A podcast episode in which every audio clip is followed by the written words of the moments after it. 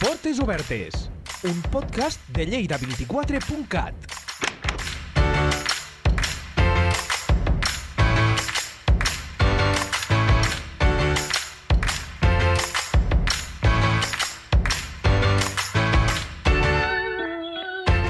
La Guàrdia Urbana de Lleida, amb més de 175 anys de la història, va ser el segon cos de policia local de Catalunya i el quart de l'Estat.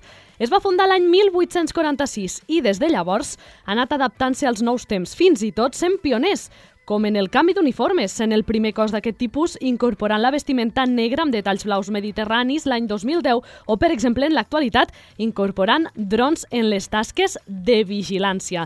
És el cos de seguretat de proximitat per la ciutadania i per conèixer-la més de prop, avui obrim les portes de la Guàrdia Urbana de Lleida.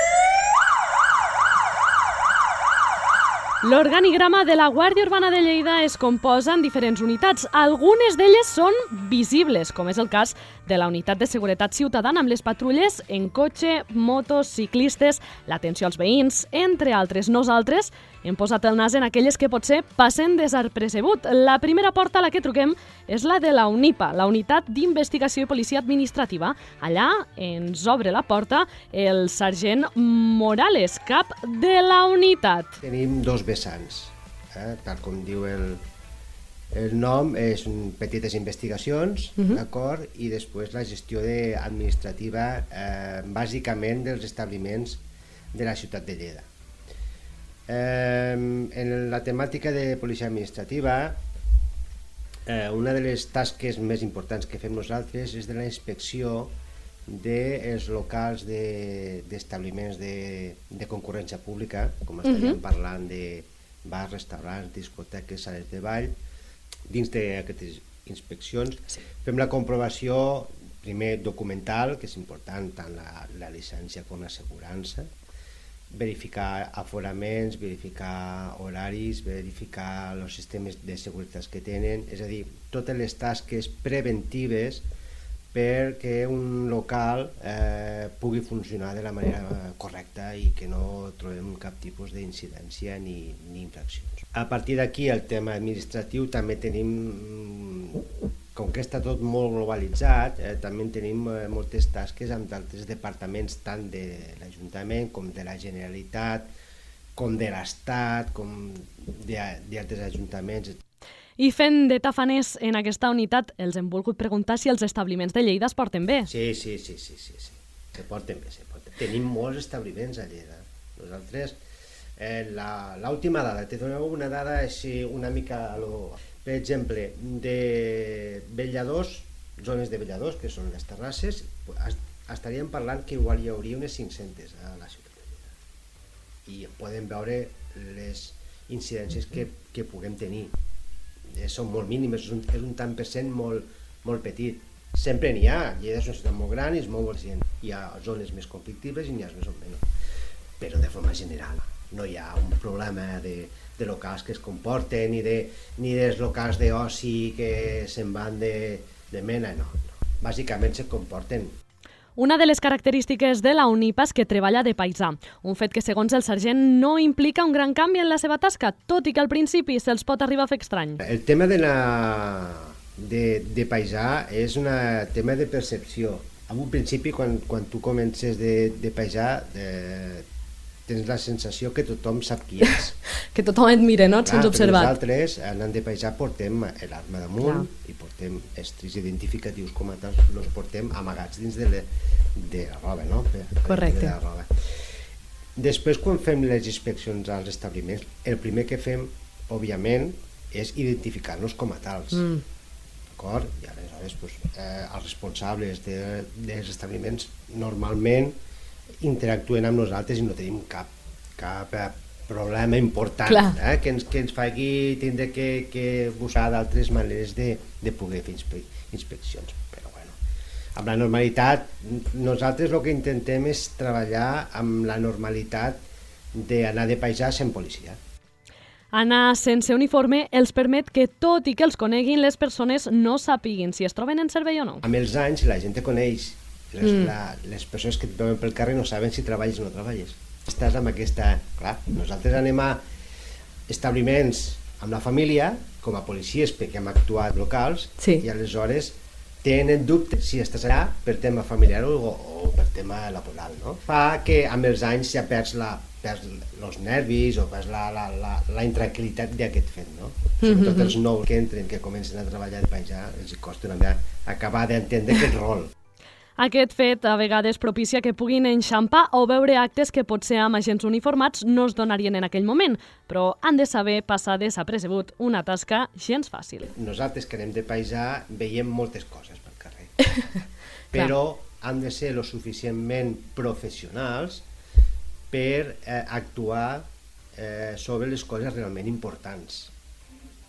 Realment importants. És a dir, eh, la nostra tasca al carrer és també visualitzar a part de les, de les inspeccions que estàvem parlant quan estem, hi ha vegades que fem eh, patrullatges eh, pels carrers, estem fent patrullatges per exemple eh, vigilàncies de contenidors que és sí. una altra part de la, de la UNIPA, sí. de la policia administrativa, és a dir, la part de la investigació. Estem fent vigilància, eh, vigilància d'abocaments il·legals a l'horta. Clar, nosaltres hem de passar desapercebuts, és a dir, és tan fàcil com dir, nosaltres si anem a investigar un abocament, per exemple l'horta, no? Sí. Que n'han fet moltíssims, i, ens i ràpidament les persones que estan a la zona de les cases o els conductors o la gent que, que va per la zona ens percep com a policies, no, no ens serveix, perquè la gent quan veu eh, policies d'uniforme, la persona que va fer una infracció ja no la fa, que ja està bé no la faci. Però el, el, el fet que has d'investigar un, un, un, un abocament significa que aquella zona hi ha una reiteració d'abocaments i han d'intentar trobar les persones que ho el tema de la de paisà és important sempre passar, saber passar molt desapercebut. No és fàcil, eh?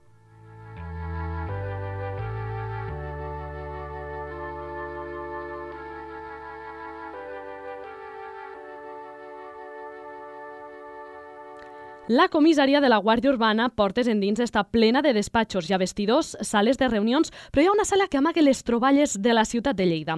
Entrem a la unitat d'objectes perduts. Si alguna vegada trobes a faltar quelcom, pots adreçar-te a la Guàrdia Urbana. Potser ha passat per les mans del sergent Roig, soscap de l'oficina de la prefectura, entre altres, que es fa càrrec de la unitat eh, de troballes. Investigació pura i dura, el que passa que se fa des de, des de avui dia pues, des d'un telèfon o fins i tot l'ordinador avui dia se fa se fa anar molt. O sigui, sí, sí, realment és un, és un treball d'investigació, no de carrer, però és d'investigació, sí, sí. Una unitat que, tot i que potser no sembli, realitza investigacions exhaustives per tal que els objectes tornin amb els seus propietaris. Se poden donar dues circumstàncies. Una seria que el ciutadà ve aquí a la comissaria a jurar l'objecte que es troba, a lo qual se le, se le recaben les dades seves com a persona que lo jure, o moltes vegades eh, el ciutadà lo jura a una patrulla que es troba pel carrer i aquesta patrulla, en aquestes circumstàncies no sempre tenim la identitat de la persona que lo jura. Per què és important? Ara l'explicaré. Eh, una vegada que tenim aquí l'objecte, eh, de vegades es pot fer averiguacions depenent de l'objecte que sigui, sí que pel tipus pots averiguar qui és el propietari i de vegades és molt complicat. M'explico si tu trobes unes claus de cotxe o unes claus d'un habitatge, uh mhm. -huh. en aquest cas és molt complicat si no porta una etiqueta, si no porta alguna cosa identificativa, fer una cerca del propietari és pràcticament impossible. De fet, de fet tenim moltes claus, aprofito també per a fer una crida a la ciutadania que quan perdi claus que vingui a preguntar perquè és una pena perquè moltes vegades són, per exemple, un clau de cotxe, de, de cotxe avui dia costa molt, molts calés sí, i els tenim aquí i no se recuperen. El mateix passa en les claus de seguretat d'un habitatge, passa el mateix. Són, són claus que són cares i ens trobem que la gent no ve a reclamar i nosaltres no, no podem averiguar, és que és, és pràcticament impossible.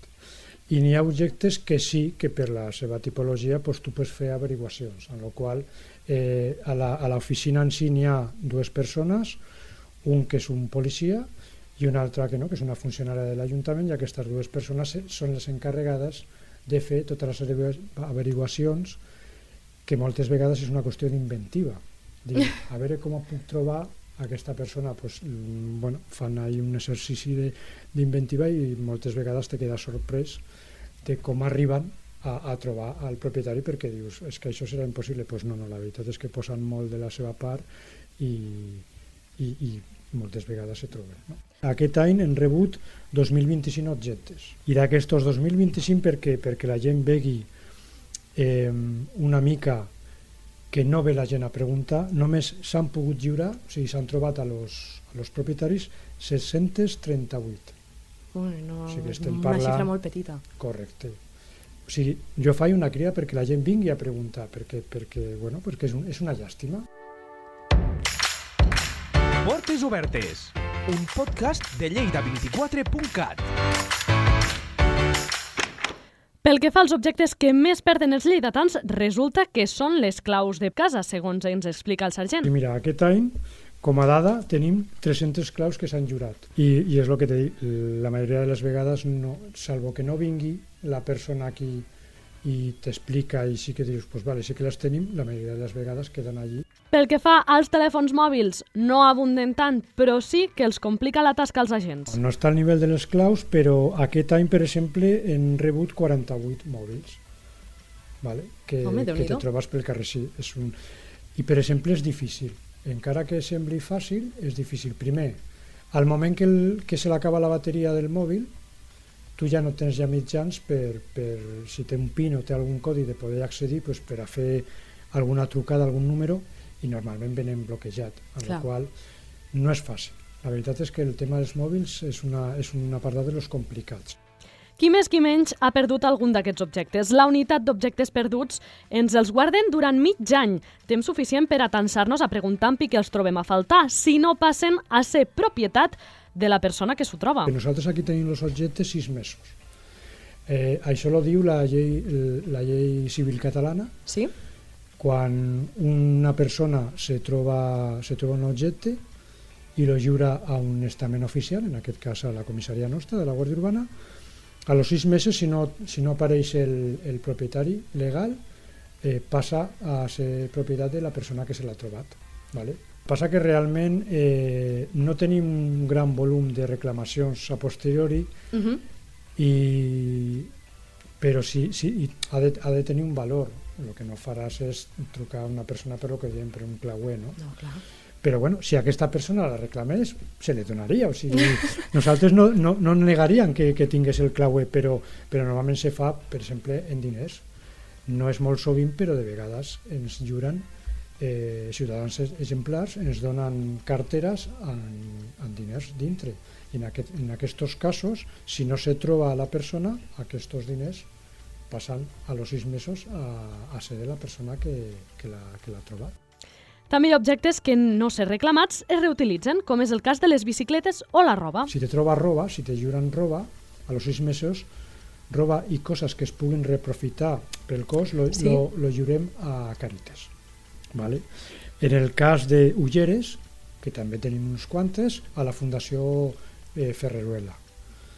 En el cas de bicicletes, pues, eh, lo que fem és que, eh, com tenim aquí una secció d'educació viària, que és la que s'encarrega de donar una mica de, de, de pautes d'educació viària a escoles i després fan l'activitat del parc d'educació viària, sí. pues aquestes bicicletes el que fem és que les, les entran a la, a la flota de, del Parc d'Educació Viària. I no podia acomiadar-me del sergent Roig sense preguntar per l'objecte més estrany que ha rebut aquesta unitat. I amb simpatia m'explicava que de vegades es perden elements mèdics, això sí, anècdotes amb final feliç. Aquest any ha sigut una de les coses més curioses, és un, un aparell de respiració assistida, carrito i tot, que dius, home, això com es pot perdre pel carrer? Doncs pues, bueno, efectivament se va eh, ens lo van jurar i bueno, fent averiguacions aquestes vegades se va, se va trobar el, el seu propietari, ah, el propietari. un audífon per exemple, en el cas de l'audífon va ser una de les de los, de los objectes curiosos de perdre i després una veritable tasca d'investigació per part dels companys perquè van trobar el, el propietari. Vale? Pues el número de sèrie que era molt petit, molt petit, van començar a trucar a les botigues que venen aquest tipus de... Uh -huh. I sí, pues, per sort, suposo que tenen un registre i se va trobar la persona, perquè clar, per un audífon eh, val diners.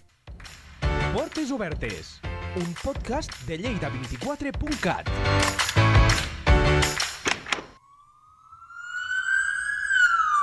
Amb aquest bon gust de boca i finals feliços d'objectes retrobats amb els seus propietaris, obro la porta de la unitat de trànsit. Es tracta d'una secció molt àmplia dins del cos i allà ens espera el sergent Roca des de l'àrea d'atestats dedicada a la investigació i intervenció dels accidents de trànsit que tenen lloc dins la ciutat de Lleida. La Guàrdia Urbana eh, fa un treball de prevenció, això la fa sobretot eh, les patrulles del carrer, que seran les que estan fent les tasques eh, preventives, que són, sempre són pues, denunciar presència policial per evitar accidents. Uh -huh. no? Sempre les denúncies poden ser tant o vies administratives o penals.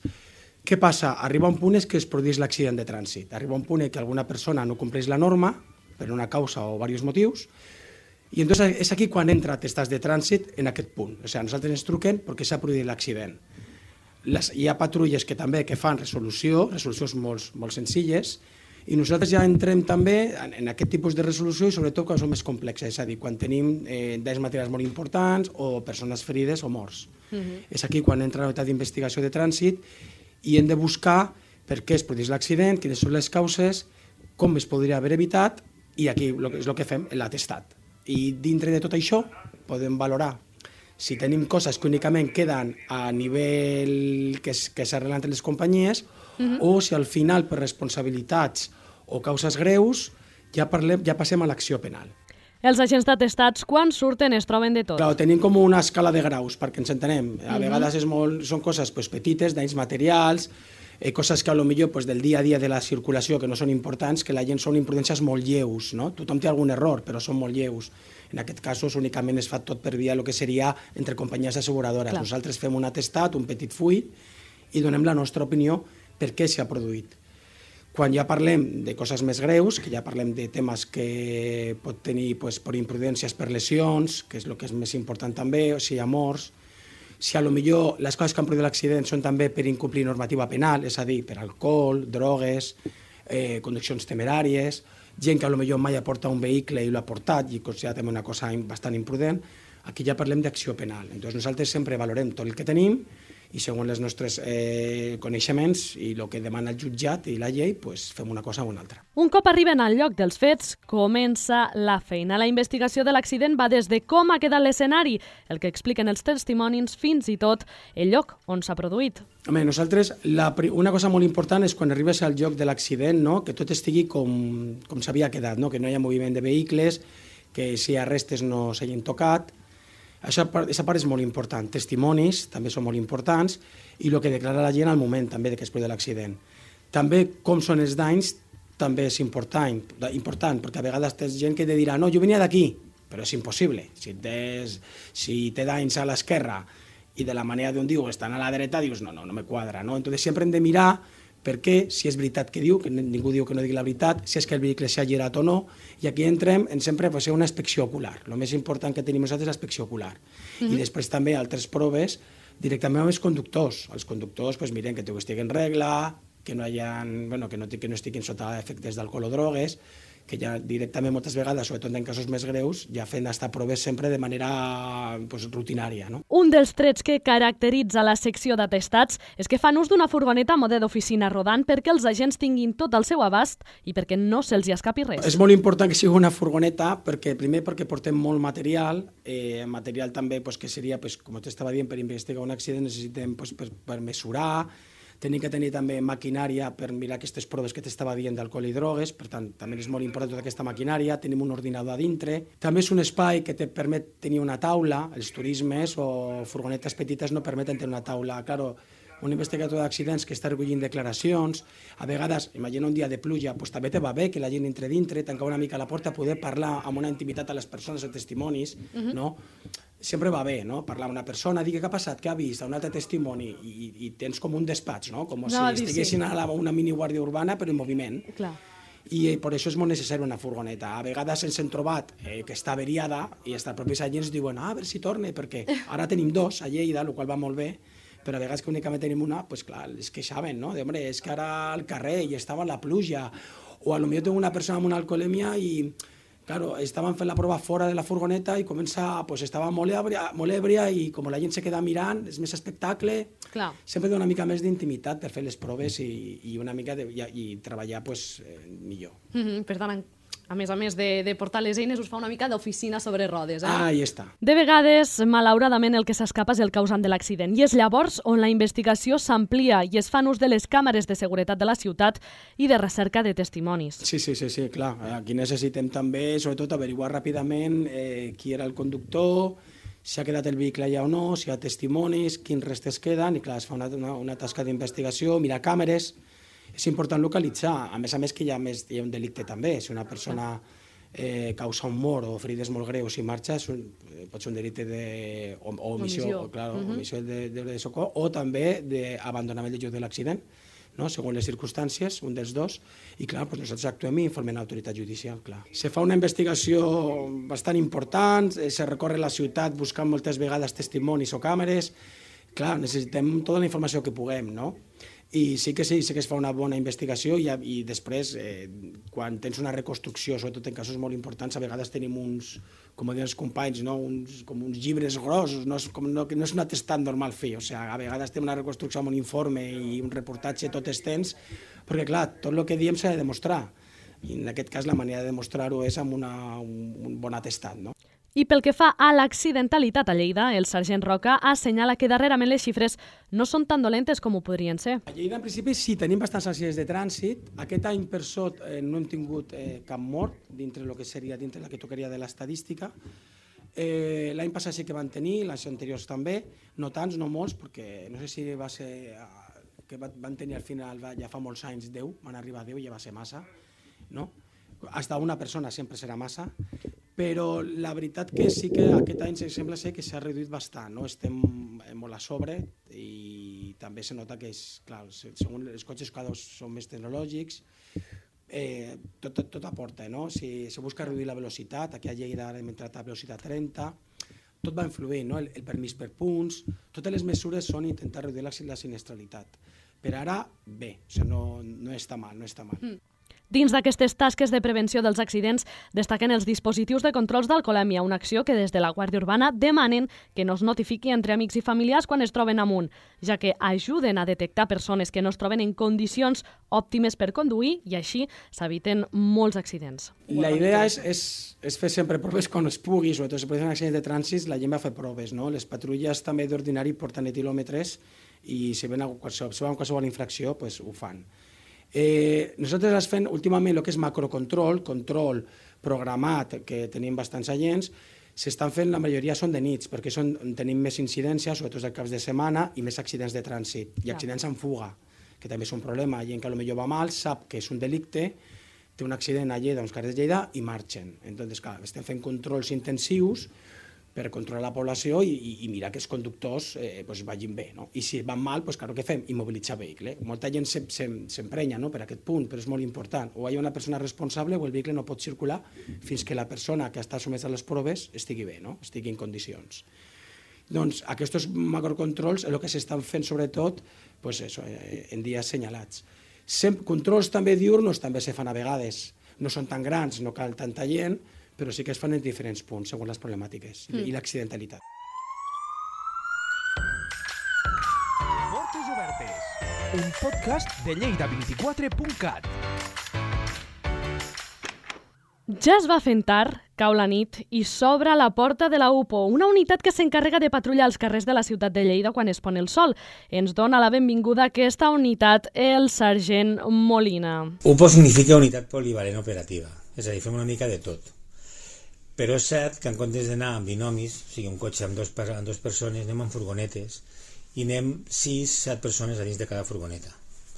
Això què fa? Pues que puguem fer intervencions a llocs més complexos o inclús intervencions una mica més complicades.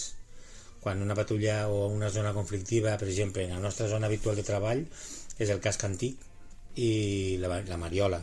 Fem tot, eh? fem tot a Lleida. però de norma fem més incidència en aquella zona. Eh, ara mateix a la campanya de Nadal pues, hi ha un binomi o que cada nit al tancament del local pues, fa el carrer Major i treballem una mica així, sobretot també treballem cap de setmana el, el tema de l'oci perquè bueno, és on tenim la problemàtica no? i avui en dia pues, les baralles i tot això a vegades un, dos, una, una parella és una mica justa que aleshores anem nosaltres pues, bueno, anem 6, 7, 7 més o menys 6, 7, depenent Aquesta unitat comença la feina quan tothom engega el seu moment d'oci i podríem dir que arriben a tancar la festa. una terrassa que surt oci, mm -hmm. anem d'alguna manera, fins que finalitza l'oci, que són a les 6 del matí acaben les discoteques, fem el tancament per les discoteques per evitar sobretot molèsties. Clar, pensa que, que, que l'oci a Lleida el tenim a la ciutat. Claro. Vull dir, no el tenim a, com a altres llocs que, que pot estar... Temes al polígon, no? Hi ha Sí. alguna zona, però... Eh, Exacte. Vale? Aleshores, què passa? Que, que si fem que... Si no tenim un control de tancament i d'escombrar de la gent, de, de, de que la gent vagi moent-se, la gent, clar, avui en dia se quede, se quede Bueno, xerrant, estan animats... hi ha molèsties, i què fem? Pues que hi ha gent que entra eh, de manera molt, molt pacífica, eh, de dir, nois, vinga va, que molesteu, que feu molèsties, i evitar o minimitzar les molèsties que hi ha, tot i que a vegades són inevitables, però fem això. També treballem molt incivisme, el tema de l'incivisme, perquè al final l'incivisme és el que al ciutadà li fa mal. La UPO es mou en furgonetes i compten amb un uniforme diferent a la resta d'agents. Per exemple, no duen gorra, porten boina. També tenen elements de protecció, tot i no dedicar-se a l'ordre públic. És a dir, no són els mal anomenats antidisturbis de la Guàrdia Urbana. És cert que nosaltres una de les feines que a més té la Guàrdia Urbana és la protecció dels seus edificis. És a dir, nosaltres fem protecció de l'edifici de la Guàrdia de la, de la comissaria, com fem protecció de l'edifici de la paeria o com fem protecció dels edificis municipals. Però nosaltres, el que seríem una manifestació o una concentració com a tal d'ordre públic, només seria si fos un requeriment oficial del cos de Mossos, perquè el cos de Mossos és el titular d'aquesta funció. L'uniforme és totalment diferent, és un uniforme de color negre, totalment negre, no és dos peces, és una granota, és una nota d'un sol ús per, comoditat eh, de treball, per el tema de gestió i a més és molt més fàcil perquè entrem a, a llocs a vegades insalubres per d'alguna manera i a vegades és més fàcil treure i rentar i, i te fiques un altre i ja està. Por, com portem granota portem una boina i element diferenciador és que nosaltres te- portem a les furgonetes de dotació portem elements de protecció com pot ser un casc d'ordre públic, tot i que no fem ordre públic, eh? això sí que, que és cert que no fem ordre públic, però tenim un cas de protecció, tenim una defensa que és una mica més llarga que la habitual, portem l'armilla antibales com tothom i tenim un, uns elements de, de protecció corporal per si fes falta. Uns elements que el sergent destaca que no els fan anar massa, ja que hi ha civisme a la ciutat. El cert és que eh, és bastant cívica, sobretot perquè quan, quan bueno, suposo que ja ens coneixen, eh? ja tota la nit, la gent de l'oci nocturn ja ens coneix, o la gent que surt d'oci, eh? I és cert que, que quan, quan fem el desallotjament de teuleries o de la, o de la, o de la boa, que, que, que hi ha més cirots i tal, la gent ho entén, marxa, pot haver algun díscolo en algun moment donat, però res mm, rellevant, per dir. El fet de que amb un servei d'aquestos haguem de traure és difícil. Explica que són elements que s'utilitzen de forma molt puntual, sobretot en cas de persones que es troben en un estat d'alta agressivitat. Si hi ha una violència domèstica, clar, tu entres en una casa i jo no sé aquell home pot, em porta un ganivet o no porta un ganivet. O porta una escopeta no porta... No sé què porti. Per tant, en aquell cas sí que pot, pot ser que entrem en, en zones amb una, amb una formació específica, amb una, bueno, entrem protegits per a fer això. I trencant una mica amb la serietat, també els volem apropar que la UPO es troba amb tota mena de situacions, fins i tot també de divertides. I jo recordo una, fa molts anys, d'una persona que ens havien avisat que, estaven, que havien trencat l'aparador d'un d'un- d'un establiment. I vam, estàvem, jo me'n recordo que estàvem a, a vora 100 metres, estàvem molt a prop. Vam arribar en segons. I, i me trobo amb un noi fent gimnàsia. O sigui, l'aparador trencat i fent gimnàsia fent ¿Qué fas? Diu, gimnasia, que no lo ves. Digo, ¿y el aparador? Y fa, eso y aquellos dos coches, yo no he sido. I nosaltres no sabíem res dels cotxes. Bueno, clar, tenies, Clar. tenies sang, de bé, vull dir, quan te veuen a vegades intenten, nosaltres li diem, intenten mantenir la dignitat. És a dir, s'agafen dos o tres i allí intenten anar rectes com que no me vea. Això és habitual, és habitual també, que, que és perillós, eh? però és habitual amb un semàfor eh, gent, no? Hi ha molts casos d'aquestos, eh? però recordo no fa gaire, eh? al Pont Vell, un que se fica, darrere, eh? es, fica verd, el cotxe no arranque, el cotxe no arranque, baixem de la furgoneta, un home allí amb el cap així, esnucat, Sí, Saps? mig adormit. Sí, era com un lemur allí. I el despertem i no sabia ni on era. Clar, va donar una taxa, no sé si va donar 1,05 o 8, una animalada, una animalada. Bé, això passa, això passa.